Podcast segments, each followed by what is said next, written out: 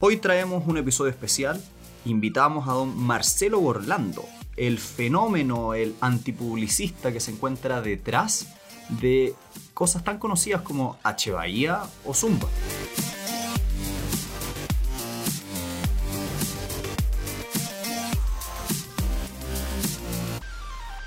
Hola a todos, bienvenidos a un nuevo y distinto episodio de Elemental Podcast. Hoy trajimos al autor de varios libros, don Marcelo Borlando, quien se autodefine como antipublicista. Marcelo es el creador y realmente la persona que está detrás de fenómenos masivos muy conocidos, como lo fueron en Latinoamérica H. Bahía o la marca que hoy en día también en el mundo del fitness la está llevando, que se llama Zumba. Y nuestro amigo Marcelo es el creador de múltiples libros. Él tiene en su repertorio el libro El negocio de la celebridad, construyendo marcas con fans, la historia no contada de H. Bahía, el negocio de la celebridad, como decíamos, y el último más reciente libro, Libera tu superpoder. Hoy vamos a revisar un poquitito lo que se conoce como Idol Brands en inglés o Construyendo marcas con fans. Uno de los libros más interesantes y que ha llevado a nuestro amigo Marcelo a las aulas de clases de las universidades y es materia de estudio. Entonces hoy le damos una muy cordial bienvenida y empezamos el episodio de hoy con don Marcelo Borlando. Para partir, hoy día queremos darle la bienvenida a don Marcelo, un grande, una persona que ha construido marcas, que nos ha eh, ilustrado a través de sus libros, que nos ha podido enseñar y empoderar en lo que es la creación de una, una imagen que impacte. Y quiero darle, bueno, en primer lugar, muy, muy buenas bienvenidas a don Marcelo. Hola Santiago, ¿cómo estás? Muy eh, contento de tener esta conversación. Ya hemos hablado en, otras ocasiones. Eh, nosotros nos podemos conversar y no paramos más. Sí. nos gusta conversar. Tú soy un buen, eh, muy buen conversador y muy interesante. Me has sorprendido en algunas otras conversaciones por, por tu nivel de, de conocimientos. Así que muy entretenido conversar contigo. No, y un, y un orgullo poder traer a un autor de un libro que impacta, que de hecho, te voy a ser sincero, yo por lo general leo un montón y pocas veces encuentro libros que aplico, que uso en la vida real. Entonces, muchas veces cuando tengas oportunidad de escuchar varios de nuestros episodios en el podcast, te vas a dar cuenta que al final nosotros le ponemos nota a los libros. Y uno de los elementos es cuánto capacidad tiene un libro de impactar tu vida y marcar un antes y un después. Entonces, te quiero decir que me quedé súper contento con la estrella, que es este concepto que después te, pido que nos cuentes a todos los que estamos escuchando de qué se trata, porque lo apliqué, lo apliqué realmente. Entonces, es, es muy rico ver literatura como la tuya que tiene un componente práctico, porque digamos las cosas como son, hay muchos libros que te dicen ideas súper lindas que venden bonito, pero no tienen aplicación ni bajada práctica. Entonces, gracias por poder darnos herramientas, que creo que es una de las cosas más importantes de este libro. Y te quería partir preguntando un poco como de la historia. ¿Cuándo surge la necesidad de construir un libro para esto? Uy, eso es bien interesante esa pregunta porque de chico, fíjate, siempre fui una persona muy, he sido en realidad una persona muy inquieta, un poquitillo rebelde al entorno, pero no un, rebelde de para andar mandándose así generando problemas, sino rebelde en términos de siempre cuestionar las cosas, de preguntarme, no quedarme con las cosas que me dicen de primera. Y la verdad que esto de, escribir un libro lo tengo hace años. Yo me acuerdo que un día le digo a mi mamá, de haber tenido unos 13 años, y yo tengo una relación muy, muy bonita con mi mamá, y bueno, con mi papá también, que me inspiró mucho, que, que falleció hace un par de años ellos dos fueron mis primeros maestros, definitivamente. Mi mamá siendo una persona muy, muy cariñosa, muy generosa con sus hijos. Nosotros somos cuatro hermanos, ella muy preocupada de nosotros.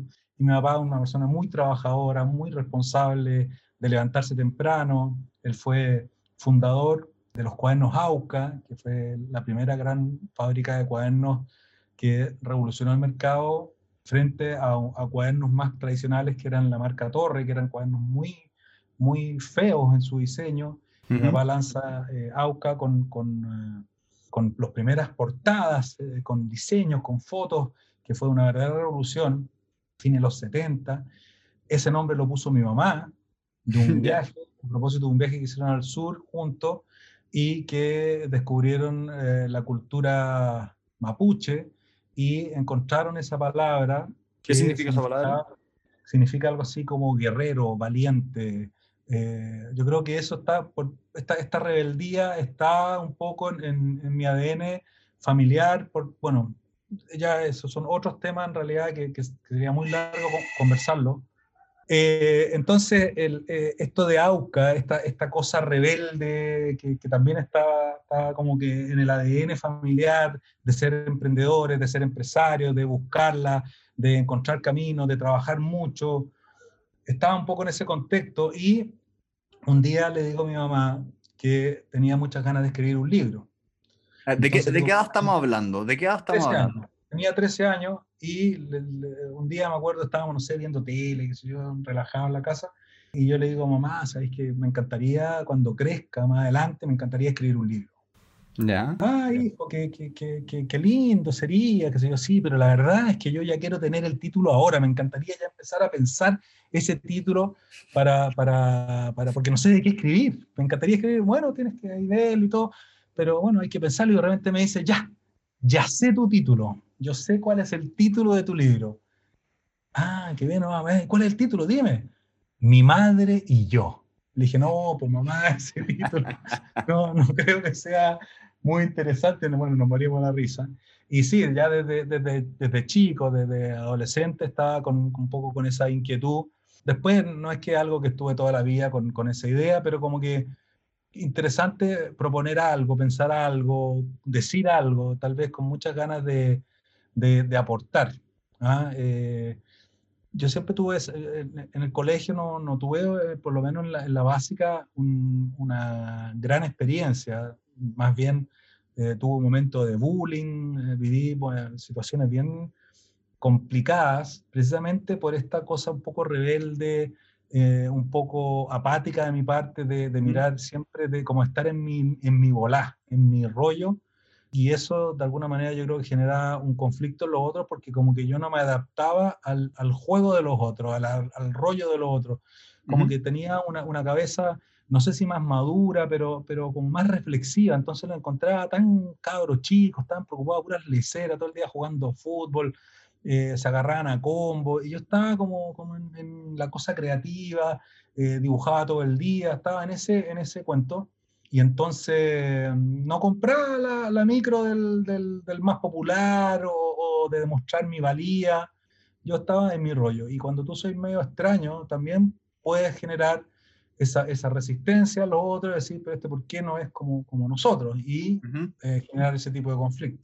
Después ya en, en, la educación media tuve una muy buena adaptación en ese sentido con, con mis compañeros, como que todos crecimos y tenemos hasta el día de hoy un grupo de, prácticamente todos los, compañeros del curso estamos en WhatsApp y nos hablamos, nos juntamos con mucho cariño. Pero ya desde ese entonces yo tenía un poco esa, esa como rebeldía, esa, esa, ese preguntarse de por qué las cosas tienen que ser de una manera o de otra. ¿ya? ¿Y por qué el medio de un libro y no otro tipo de medio? Porque al final del día tú eres dentro de un experto en distintos medios de comunicación. Entonces, ¿por qué la, la, la, lengua escrita? ¿Por qué esa preferencia? Y no un documental, un curso. Es una muy buena pregunta también, Santiago, porque yo creo que tal vez un poquitito por timidez, que es algo que he ido superando con los años, yo creo que también esa timidez eh, me generaba esos conflictos, o sea, tener esta mirada distinta de las cosas esta pseudo rebeldía y también un poco la timidez en, en, la relación con los otros. Entonces el libro me parecía como un medio bastante protegido. De hecho, bueno, yo he escrito cinco libros hasta ahora em, y el primero tuvo que ver con el fenómeno de H. si quieren eh, podemos en algún momento hablar de eso, pero eh, el siguiente libro eh, que se llama El negocio de la celebridad, cuando yo ya empiezo a, analizar el marketing y que fue la antesala para llegar al libro de esto de Construyendo Marcas con Fans, que es lo que estamos hablando hoy, ese libro, cuando yo empiezo a, pensar una propuesta de, de, crear un nuevo marketing, la verdad es que lo lancé ese libro y salí arrancando. O sea, no di entrevista, no, yo dije, si este libro tiene eh, algún valor, bueno, alguien lo tomará y, lo valorará, es como un hijo que tú dejas en el mundo, ¿cachai?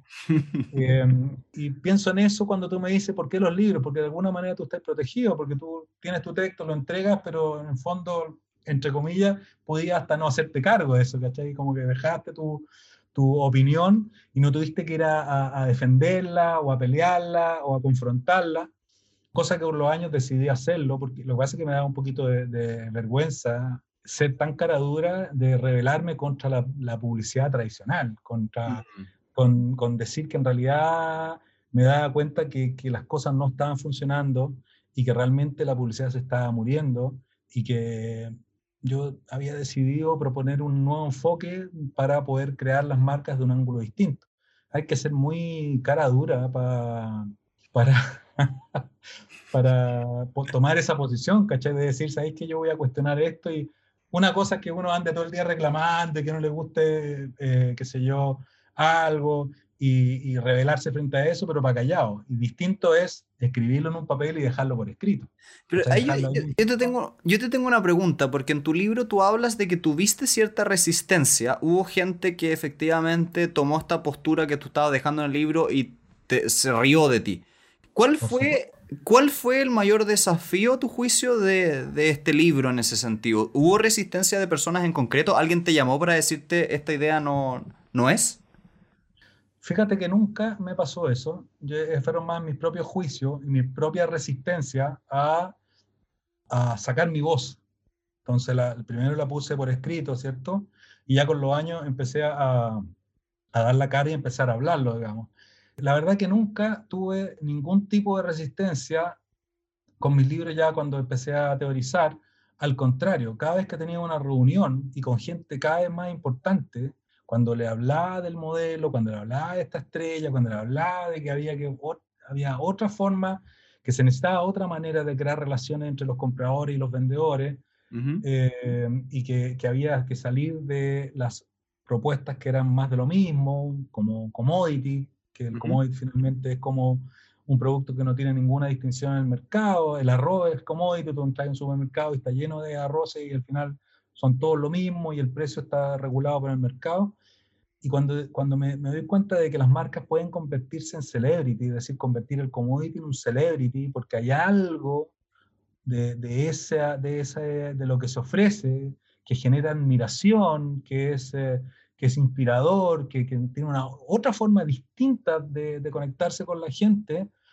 Eh, y sobre todo yo hablaba mucho del celebrity, de convertir las marcas en celebrity o en idol brand, que fue como escribí después de este libro en, en inglés en Estados Unidos jamás tuvo una resistencia. O sea, hasta, no, no, no te voy a dar nombres, pero no sé, el, decano de economía de una prestigiosa universidad en Chile, en Chile que dije, no, este señor, si este, el decano de economía de la Facultad de Economía, me va a hacer pedazo mi libro. Terminado la reunión, oye, ¿y tú crees que eh, nosotros podríamos ser celebrities en, en nuestra facultad? Entonces ahí yo dije, wow, o sea, y terminé llegando a un punto en esto que hasta me tocó con, con, em, con Maturana, tomando un curso con él, con Maturana, con Humberto Maturana y la Jimena Dávila, que ellos también le dieron mucho valor a esto de la admiración, para crear adhesión, mucho más que esto de salir a vender o algo o, generar transacción o tratar de persuadir o convencer porque eso es parte del modelo que está obsoleto. Esto de convencer, esto de tratar de vencer al otro para venderle algo, cuando hoy día la gente está saturada de productos, em, obviamente ya nadie quiere que le vendan.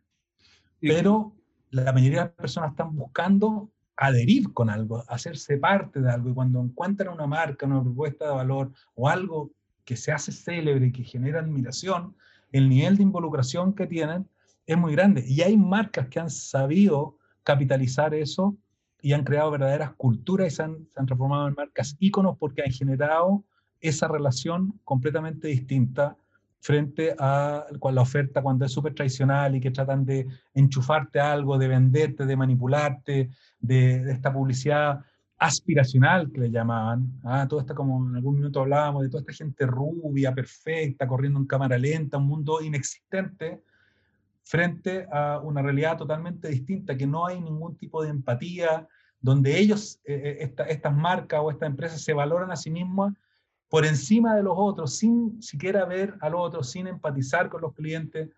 esa publicidad está realmente muerta. Y este proceso de, construyendo marcas con fans de este libro, que, que, fue mi tercer libro, de alguna manera aterrizó todo eso y dije, bueno, las marcas también pueden convertirse en celebridades y los clientes en devotos fans y en sus vendedores número uno, porque al final tú cuando cautivas, cuando inspiras con, con tu propuesta de valor como marca, una marca que hace sentido, una marca que, que a partir de lo que te está ofreciendo saca lo mejor de ti, eh, porque es inspiradora, porque es honesta, porque es transparente, porque te entrega algún tipo de beneficio que permite a ti verte de una manera distinta. No sé, cuando Nike eh, te dice, just do it, solo hazlo, en el fondo está rescatando ese atleta que hay en ti. Eso es sumamente inspirador, porque está conectado contigo, no es lo fantástico que soy yo como marca, sino que mi conexión es inspirarte a ti para sacar lo mejor de ti en algún dominio que tiene relación con lo que yo te estoy ofreciendo. Y existe, por ejemplo, eh, porque tú hablas mucho en el libro de inspirar para comprometer, de que el cliente muchas veces encuentre significado en nuestras marcas y la pregunta a veces cuando iba leyendo el, libro me generaba un poco la duda de cuando tú tienes una marca que todavía no existe, estoy pensando en un emprendedor que quiere lanzar su primer emprendimiento y todavía no tiene una propuesta de valor y no tiene un producto, por ejemplo. ¿Se puede partir utilizando tu esquema, tu modelo con personas que todavía no tienen un producto y un servicio que se está vendiendo? ¿Se puede? ¿Y de ser así, cómo? Bueno, mira, en realidad mi último libro que se llama Libera tu superpoder se hace cargo más de eso.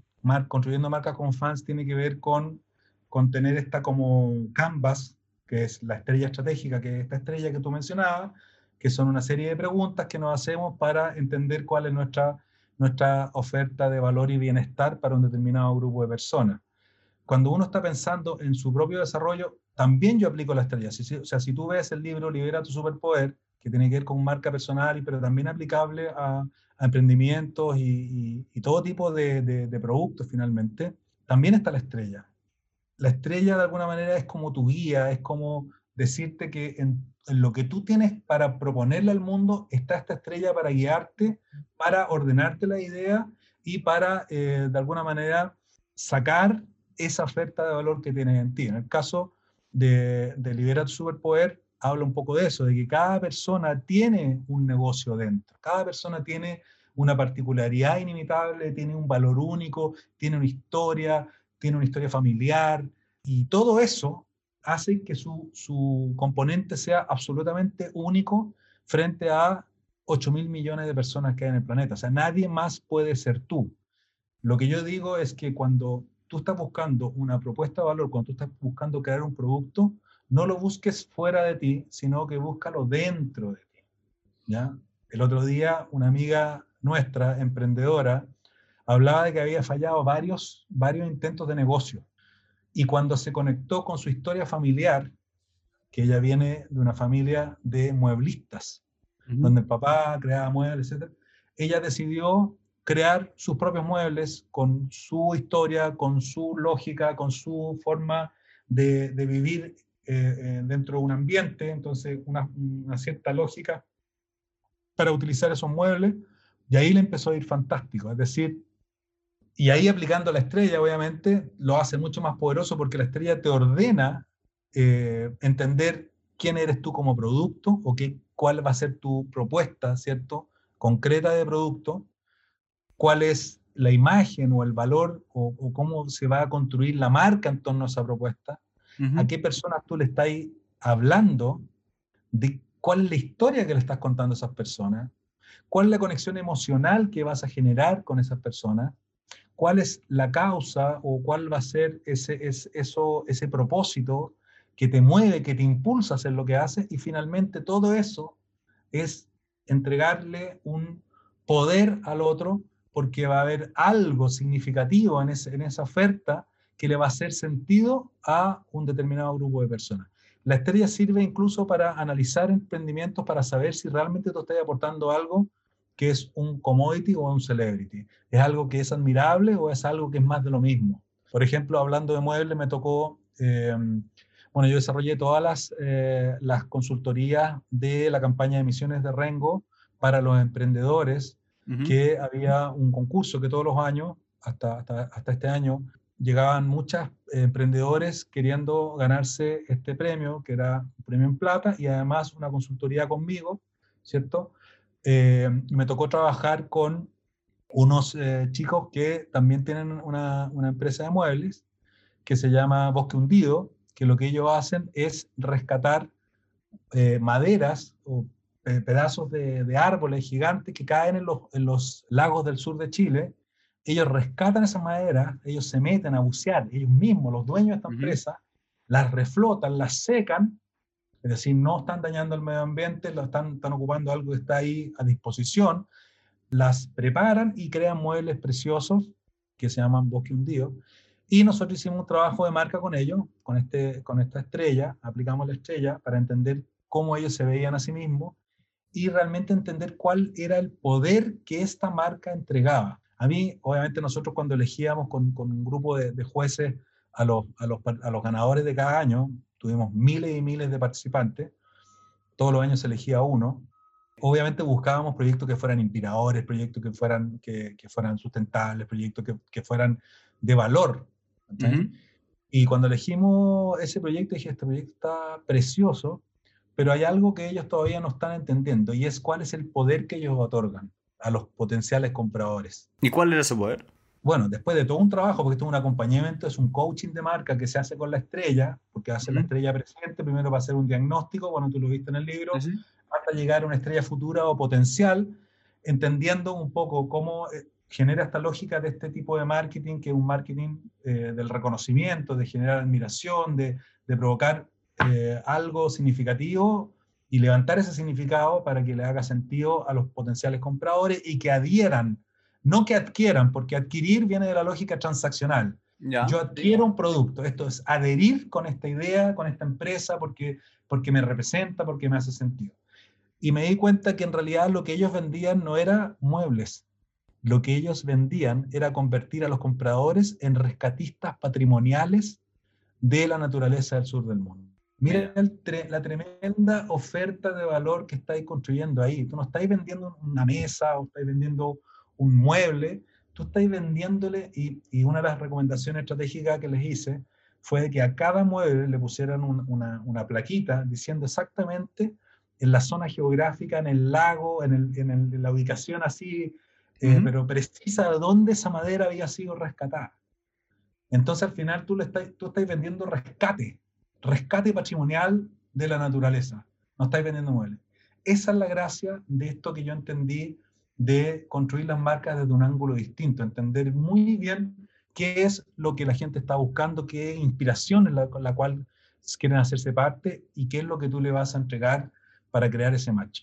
¿Y qué hace una empresa, por ejemplo, cuando, no en el mismo caso, porque este caso es muy bonito, pero ¿qué pasa cuando una persona o una empresa llega, toma el concepto, la estrella, se pregunta a sí mismo, hace todo el trabajo y propone o da una propuesta de valor que le hace sentido, que le suena, que, que cumple a todos los requisitos y el mercado, que tú muy bien describías en el libro como súper apático, indiferente, em, poco, poco amable si se quisiera, no responde. ¿Cuál es la estrategia o qué sistema o qué mecanismo tendría una persona que puso, entre comillas, su corazón en la estrella y no tuvo una recepción, entre comillas, en el receptor? Es que es una, también una muy buena pregunta porque en el fondo, si bien esto tiene que ver con lo que nosotros queremos proponerle al mundo, pero principalmente tiene que ver con el otro, o sea, no tiene que ver contigo. Esto tiene que ver con ver al otro, tiene que ver con empatizar con los dolores del otro, tiene que ver con, con conectar a un, a un nivel sustantivo con el otro, pero siempre viéndolo. Uno de los grandes errores cuando, cuando los emprendedores empiezan a crear su propuesta de valor, están pensando en ellos. Mm. En realidad aquí tú tienes que estar pensando en el otro, en, de qué manera tú vas a servir al otro. El otro día subí un post que decía, ¿qué es lo que tú haces? ¿Buscas servir al otro o buscas servirte del otro? Servir al otro es empatizar con el otro, conectar con el otro, es, es aportarle algo al otro. Y cuando el otro, yo conecto con, e, a ese nivel simbólico, a nivel de entregarle algo poderoso, ese es el otro el que me da un valor a mí. Lo que pasa es que antiguamente las empresas tenían tanto poder y, era tan fácil llegar a los compradores, tenían tres, cuatro canales, tenían las lucas, tenían el dominio mundial, llegaban a todos lados, habían pocos productos, era muy fácil. Entonces ellos, ellas eran los dueños de la fiesta. Pero hoy día el tema cambió. Hoy día tenemos, recibimos más de 5.000 ofertas todos los días, llenos de marcas, de contenido, de toda índole, los influencers, los productos, los, todo tipo de, de mensajes que estamos abrumados. Entonces hoy día se genera algo que es que las personas quieren comprar, ¿cierto? Tal vez más que nunca, porque hay muchos productos ah, muy buenos a disposición y muy baratos, muy buena calidad, pero ya no quieren que les vendan, mm. porque hay tanta saturación. Entonces, al final son estas personas las que levantan el dedo o bajan el dedo y definen, definen el valor de la oferta. Y, cuando uno entiende que es el, es el otro el que me da el valor a mí, cambia totalmente, porque ya eso de, de totalmente fuera de tiesto esto de que la empresa hace publicidad valorándose a sí misma. O sea, ella misma pagando los medios, ella misma teniendo las empresas publicitarias, ella teniendo a los creativos para decir lo fantástica que es, cuando en realidad es el otro el que debiera definir si es fantástica o no. Una compañía no puede decir o promover felicidad y estar dañando el, el medio ambiente. O sea, tú puedes tener todos los medios para decirlo, pero, pero ya no te la van a creer. Y yo tengo una pregunta, ¿cómo lo hace una marca para descubrir? ¿Cuáles son las herramientas, los sistemas para descubrir el valor que está buscando el otro? Hay que observar. Pero técnicamente, ¿cómo se hace eso? Se llama, eso es la etnografía, es, eh, tratar de hacer observación de las personas. Lo que pasa es que aquí depende mucho de en qué ámbito estemos. Si yo soy un emprendedor chico, y, tengo algo que poner al mundo, bueno, tengo una, zona de influencia, una experiencia, eh, conocimientos que me, de alguna manera me van a permitir entender qué es lo que estoy ofreciendo y a quién se lo estoy ofreciendo. Cuando ya estamos hablando de grandes compañías, ya estamos hablando de una cuestión metalizada, corporativa, súper fría, de números, de, cálculos, de, de, mediciones, de estudios de mercado cambia totalmente, el, eso ya es prácticamente, ahí no hay corazón. Lo que hace la publicidad es tratar de encontrar lo que le llaman los insights, es decir, conductas que tienen las personas, ciertas formas de operar en, su día a día, que, eh, que pueden haber algunos algunas, eh, como hallazgos de observación que no digan vamos a, a, le vamos a hablar de esta manera para empatizar con ellos, con nuestro producto pero eso ya se transforma como, como un mundo que, un mundo que está desapareciendo, Santiago, es ese mundo peletizado, ese mundo de tener 300 millones de gallinas poniendo huevos día y noche en esos tremendos galpones, ese mundo se está poco a poco derrumbando, esa economía fría, calculadora, depredadora, que, que hace pedazo el medio ambiente. Están surgiendo miles, millones de, de emprendedores que están Hoy día, por ejemplo, Amazon, el 70% de los productos que vende Amazon son de emprendedores, no son de Amazon, no son de la compañía. Lo mismo está pasando con Falabella, eh, donde el retail, esas grandes tiendas, esos grandes metros cuadrados, hoy día están cada vez más vacíos, porque en realidad la gente está vendiendo sus propios productos a través de estas plataformas. También estos marketplaces están generando estos espacios para, para los emprendedores. Entonces como que se está dando vuelta la tortilla ya de ese, de ese gran mercado de, de, grandes marcas, hoy día está sumamente atomizado de pequeños emprendedores que están buscando generar esos negocios, que están desarrollando todo tipo de productos y está, está cambiando totalmente el, el, el, escenario. Y una pregunta, ahora que tenemos un escenario distinto y tu, tu libro es un poquitito en, en, el momento que tú lo publicaste, es un poco predecesor al boom de las redes sociales como las conocemos hoy.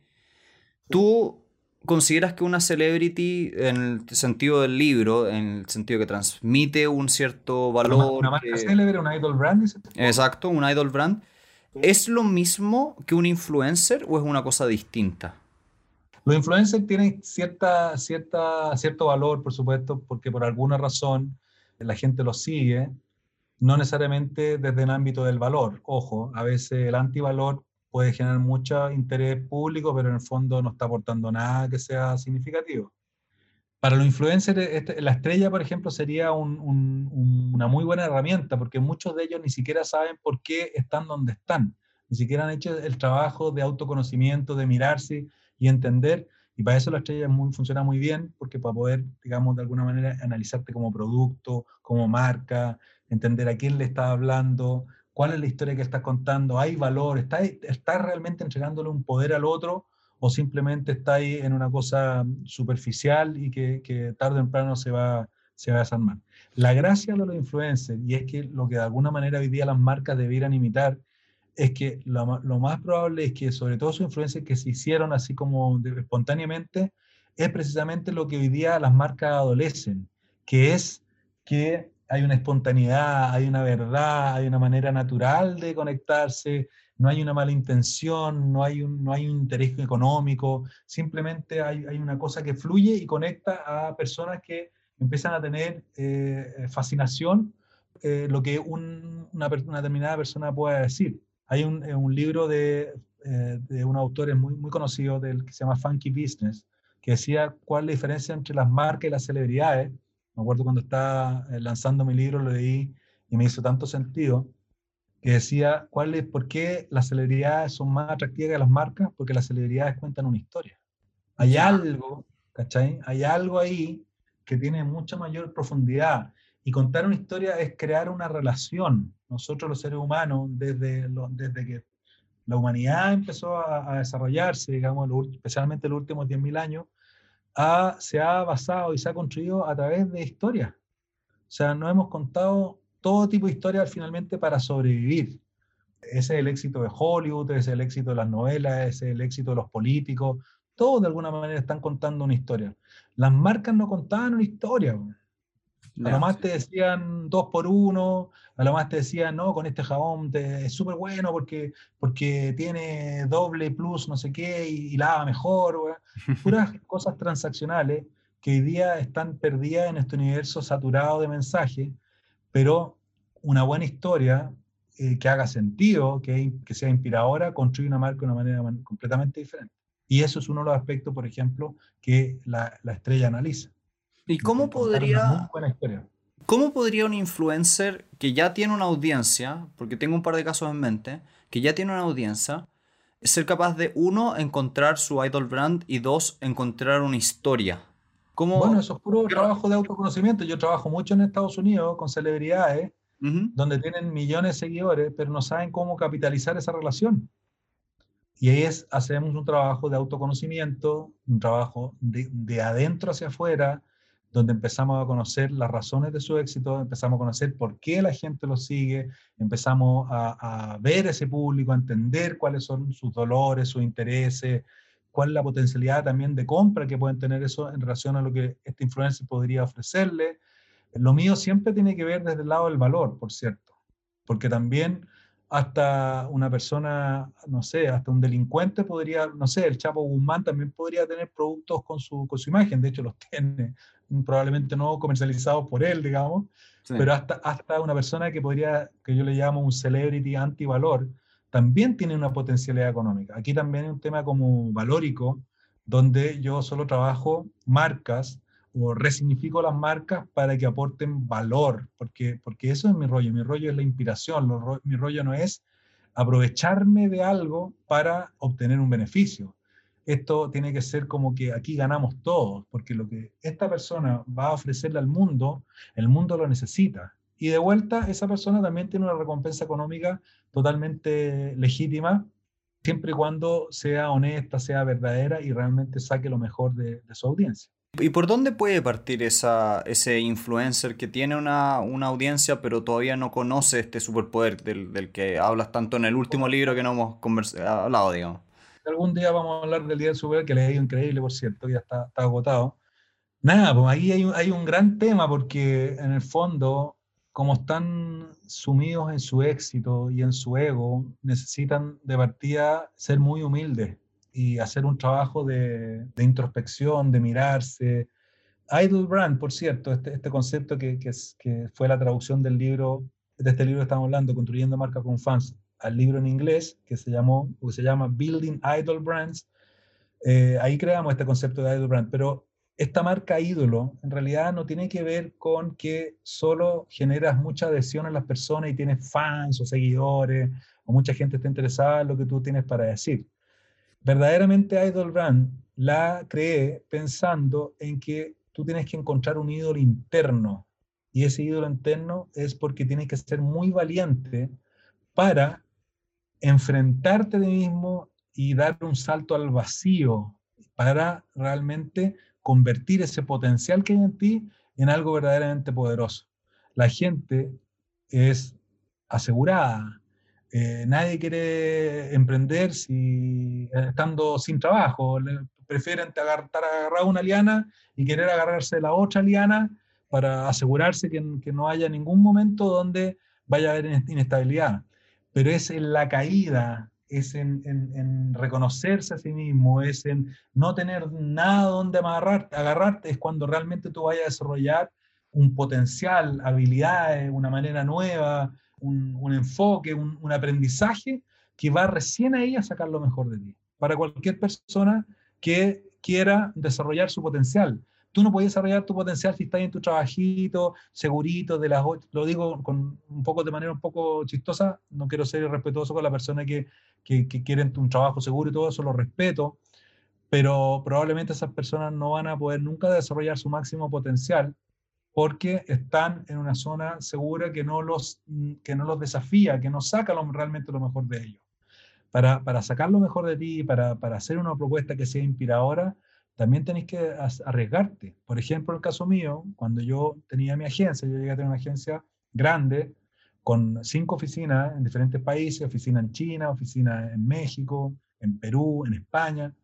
Y lo que a mí realmente me cambió la vida y que empecé a entender esta cosa distinta del branding y pude finalmente cumplirme esa promesa de escribir un libro, fue con el, con el fenómeno de H. Bahía. Porque cuando, cuando ellos llegaron a mi, a mi agencia y me pidieron ayuda y empecé a trabajar con ellos, mucha gente me dijo, pero ¿qué estás haciendo tú de manager de un grupo de brasileños que bailan en calzoncillo? Vaya a perder prestigio, se van a reír de ti, tú estás súper consolidado, tenés tu agencia, viajas por el mundo. Eh, habíamos vendido nuestra agencia en Nueva York al grupo Interpublic, que es dueño de, de McCann Erickson, de, de otras grandes agencias, y yo estaba de manager de un grupo con estas características recién en su, cuando ellos estaban recién empezando en Chile, cuando recién le estaban empezando a ir bien, y ese es el salto al vacío. Yo dije, aquí hay algo, aquí también, tal vez esté la oportunidad de aprender algo nuevo, era interesante esto de la televisión, eh, producir discos, era entretenido, pero aparte de eso había algo que era mucho más, también estaba toda la contraparte que era el riesgo, la, la, imagen que había construido, estaba súper cómodo en donde estaba ubicado, con mi agencia, etc. Y sin embargo tuve que dar ese salto al vacío y enfrentar un escenario totalmente nuevo y mira todo lo que pasó.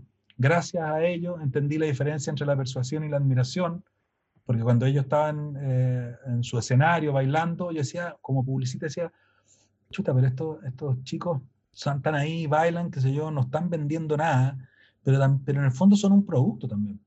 Y el público que está mirándolos, claro, es una audiencia, son sus adherentes, son sus seguidores, pero también son sus clientes. ¡Wow! Y, pero resulta que ellos no venden nada pero esa gente que está en el público quiere comprarlo todo. Y eso me permitió a mí entender que había una forma distinta de crear el marketing, ya no desde la persuasión, sino desde la admiración. Y mira todo lo que ha pasado de ahí en adelante. He escrito cinco libros, he viajado por el mundo, llevé mi idea a Estados Unidos, misma lógica de crear esta adhesión, de convertir a los clientes en fans, gracias a ese aprendizaje. Si yo hubiera dicho, ¿sabéis qué? No, no, que estoy yo de manager de un grupo de, bailarines, no, pues si yo soy un súper publicista y no sé qué, no, nada que ver. No, cuando uno quiere realmente desarrollar ese potencial en su éxito, a propósito de lo que me preguntaba acerca de los influencers, ¿cachai? Que los influencers tienen su éxito, tienen su reconocimiento, pero en el fondo muchos de ellos no, están, no saben ni siquiera dónde están parados, ¿cachai?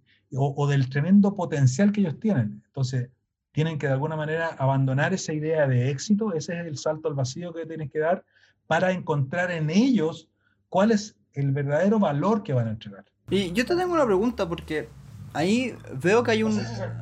No, sí, se entiende. Y tengo una pregunta bien interesante porque ya hemos hablado de las personas que ya tienen éxito, pero ¿cómo le transmites o por qué tú estando en un lugar cómodo y exitoso, tomas la decisión de tomar una fórmula ya ganadora y cambiarla por una distinta? ¿Cuál es, por, qué, ¿Por qué hacemos ese cambio? ¿Por qué debería ser ¿Por qué debería buscarlo? Estamos incómodos. Yo en mi agencia estaba incómodo. Me sentía un, un, vendedor de baratijas. Porque en lo que hacíamos nosotros en nuestra agencia, que se llamaba Creativa, era desarrollar promociones.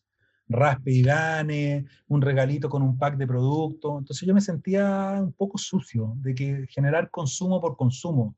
Yo sentía que podía aportar mucho más valor que simplemente hacer campañas con estrategias de venta para conectar con, con los compradores.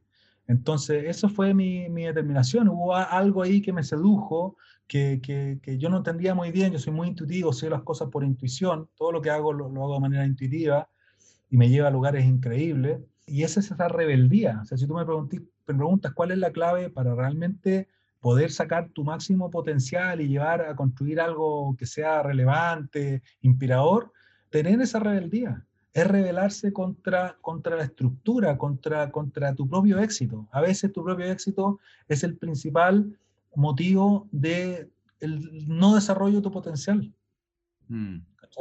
Un éxito menor puede limitar ser un, transformador del mundo. Y, Por estar pegado en pequeñas cosas. Y tu idol brand, y esto es una pregunta que creo que no pude responder con el libro solo, ¿es, ¿es estática? o va cambiando a medida que tú vas cambiando? Es súper dinámica. Yo tengo 300 versiones de mí mismo a mis 53 años. Uno va creciendo, va evolucionando, va teniendo intereses distintos, va mirando la vida de una manera distinta, va valorando, cosas que antes no valoraba y se va desprendiendo de cosas que antes se generaban apego. Por eso es muy bonito eh, la, la, dinámica de este canvas, de esta estrella estratégica, porque en el fondo una vez al año uno era ir aplicándose, ese, porque uno, va, uno se va transformando y, y esa es la idea, eh, finalmente esa es un poco la aventura humana. Y, ahí, ¿cómo, ¿cómo transformáis o cómo se traduce esto en consistencia de marca? ¿O no es necesario buscar una buena idea tener consistencia de marca? Bueno, la consistencia de marca es que también las marcas tienen que crecer, también las marcas tienen que evolucionar. Un famosillo de un reality show también puede ser una marca y dure 15 minutos.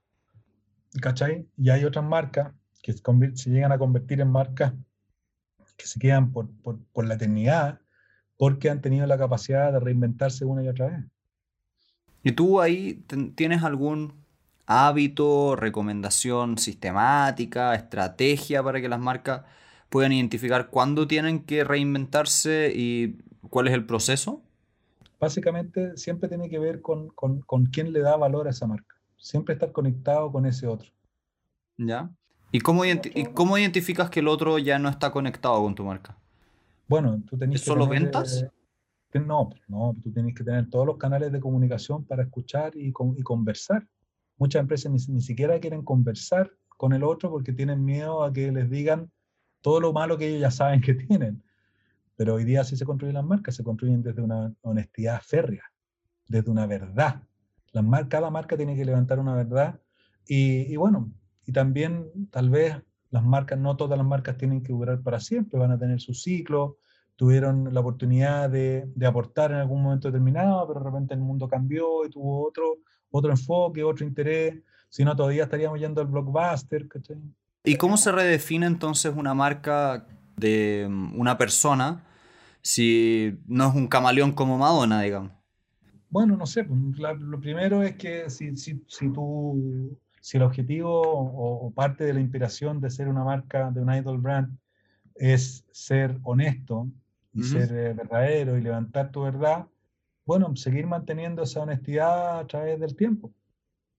Hoy día yo pues, con, con, mucho orgullo declaro que, que fui un exitoso publicista, pero ahora me autodeclaro como antipublicista y es otro, otra versión de mí. Mira, en el fondo, creo yo que aquí la, la, clave sería, como siempre, estar creciendo y no decreciendo. O sea, que vaya siempre sacando la mejor versión de ti.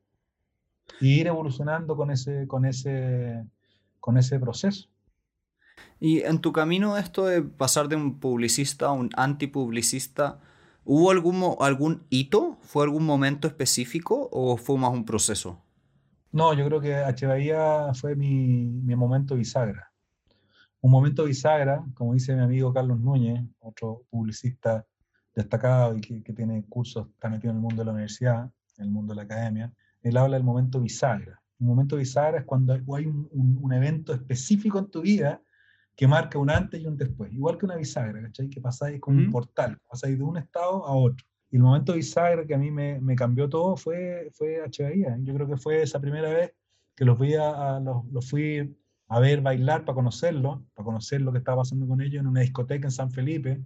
Y me acuerdo haber quedado absolutamente asombrado viendo todo este fenómeno que se estaba empezando a, a, generar en Chile y posteriormente en toda Hispanoamérica. Ese fue un momento bisagra que a mí me dijo aquí, esto, o sea, yo a esta micro me tengo que subir porque hay algo aquí que yo necesito aprender. Y, ya todo lo que pasó.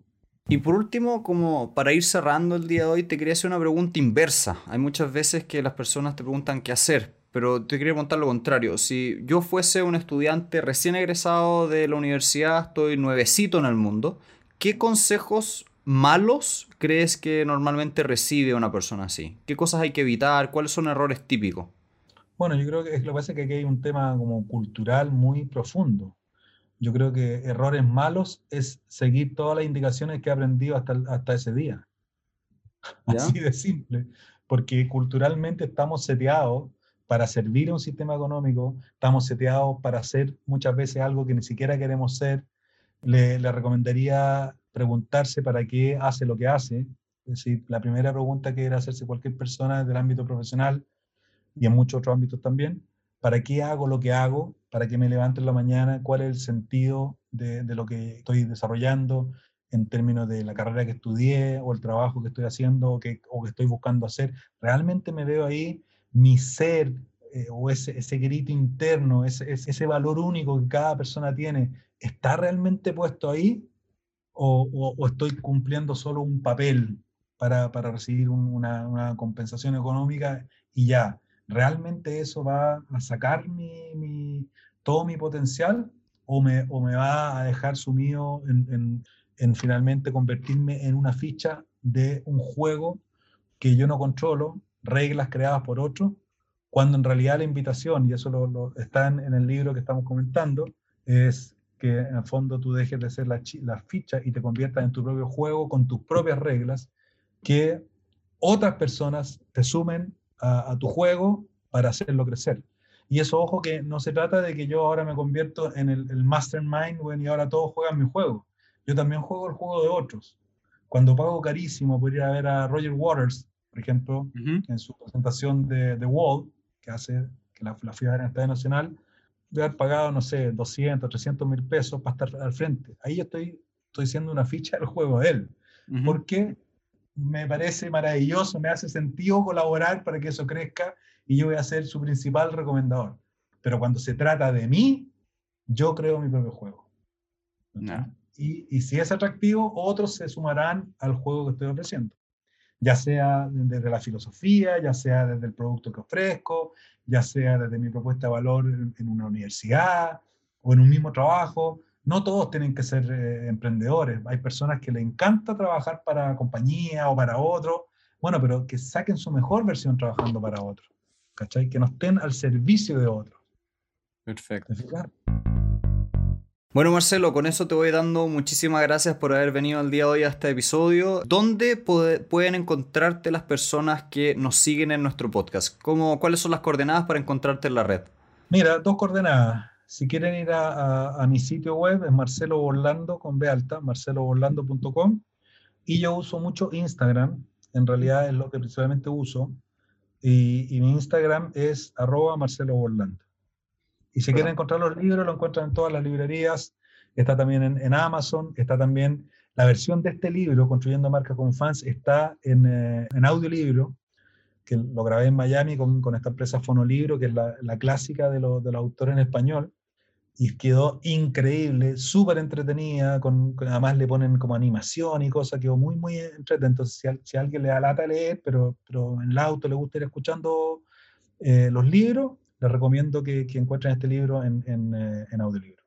Bueno, muchísimas gracias a todas las personas. Vamos a dejar los links de Marcelo en la descripción del podcast. Pueden encontrarlo en YouTube en la descripción o bien en Spotify en las notas.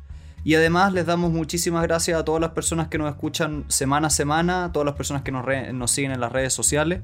Y invitamos a que hagan todos los comentarios. Nosotros vamos a reenviarle a Marcelo todo tipo de comentarios que le usted y preguntas sobre todo que le puedan hacer para que vayamos generando una comunidad. Muchas gracias por habernos escuchado el día de hoy y muchas gracias a don Marcelo. Gracias Santiago. Feliz de participar.